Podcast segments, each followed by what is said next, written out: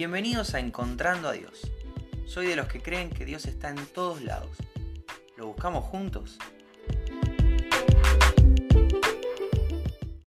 Hola, ¿cómo estás? Bienvenido, bienvenida al episodio de hoy de Encontrando a Dios. Hoy es 28 de noviembre y te quiero contar algo que dice Jesús sobre sus seguidores.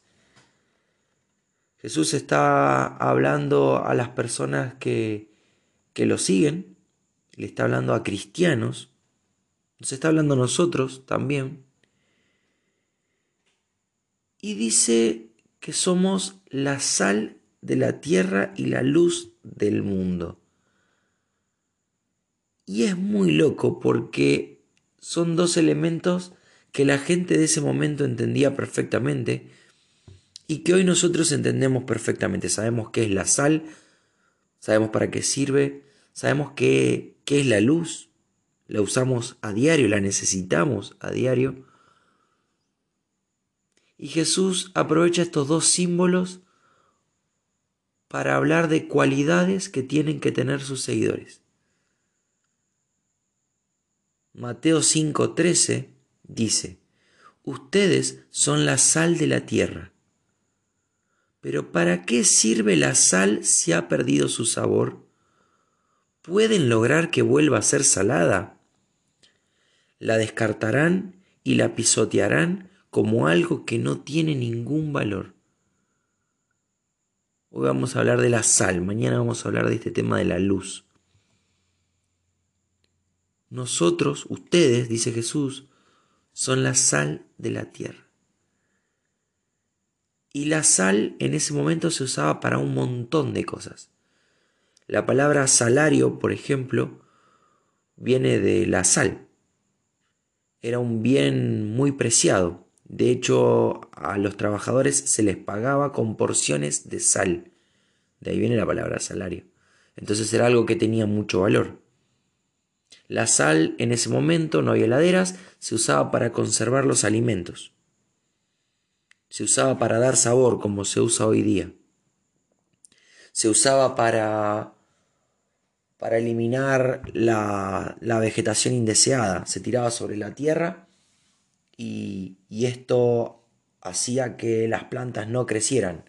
Pero también se usaba para que las plantas, determinadas plantas, crecieran mejor. La sal retenía la, la humedad de la tierra. De esta manera, en zonas muy áridas, eh, se, se, utilizaba la sal para, para conservar la humedad de la tierra y que las plantas pudieran seguir creciendo. Todos esos son, son algunos de los, de los muchos usos que tenía la sal en el pasado. Y me podría poner a filosofar sobre qué creo yo que significa. Y podríamos inventar que, bueno, somos la sal porque podemos conservar las buenas costumbres, por ejemplo. Así como la sal conservaba la carne, nosotros podemos conservar las buenas costumbres. Podría, podría inventar una reflexión así tendría sentido. Podría darle una explicación que sea de bendición. Pero hay que prestarle atención a lo que dice realmente el texto. Lo que yo me pueda llegar a inventar, lo que yo pueda llegar a entender, puede estar bueno, pero nunca mejor que lo que Dios realmente quiso decir. Entonces vamos a analizar un poco este, este texto. Dice, ustedes son la sal de la tierra. Perfecto. Compara al seguidor de Jesús, al cristiano, con la sal. Y dice, ¿para qué sirve la sal si ha perdido su sabor? ¿Pueden lograr que vuelva a ser salada? Entonces no está hablando de esta cualidad de, mantener la humedad, no está hablando de esta cualidad de, desmalezar la, la tierra, no está hablando de conservar alimentos, está hablando de la sal y su sabor.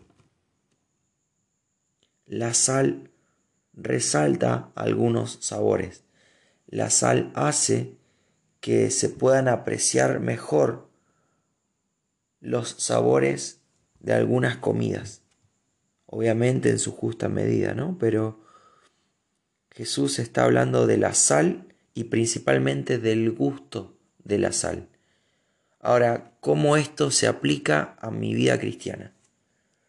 ¿Qué tiene todo esto que ver con ser un seguidor de Jesús?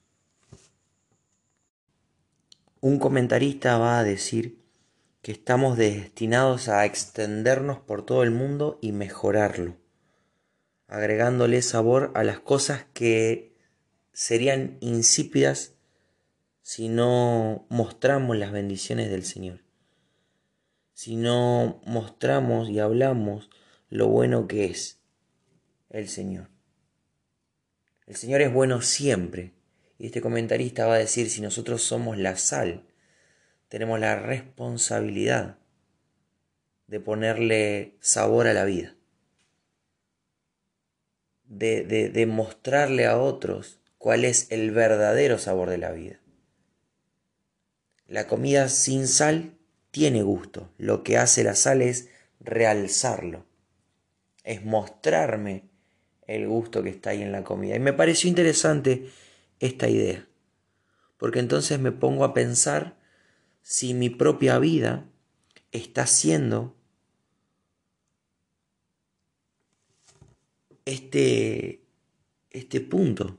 Si, si realmente como seguidor de Cristo estoy salando la vida.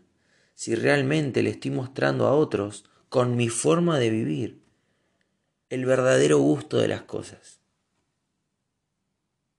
La verdadera forma de vivir esta vida me pregunto si como estoy caminando en esta tierra,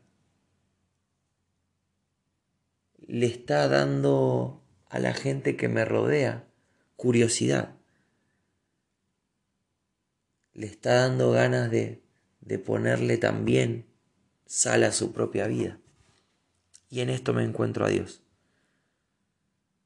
Soy llamado a ser sal, y no cualquier tipo de sal, una sal con gusto.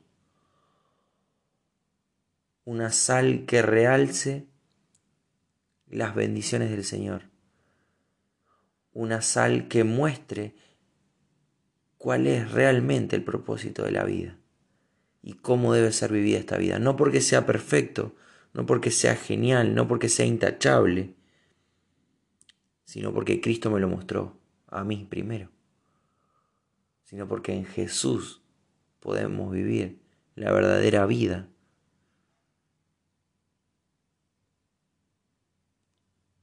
Pienso en esto, me pongo a reflexionar y te lo quiero compartir a vos también. Tu vida está sazonada. Tu vida realza el sabor de las bendiciones del Señor. La gente que te está viendo te toma de referente quiere también ponerle sal a su propia vida, quiere también agregar a Cristo a la ecuación. Espero que esto te bendiga, que te lleve a reflexionar y si Dios quiere, nos volvemos a encontrar mañana.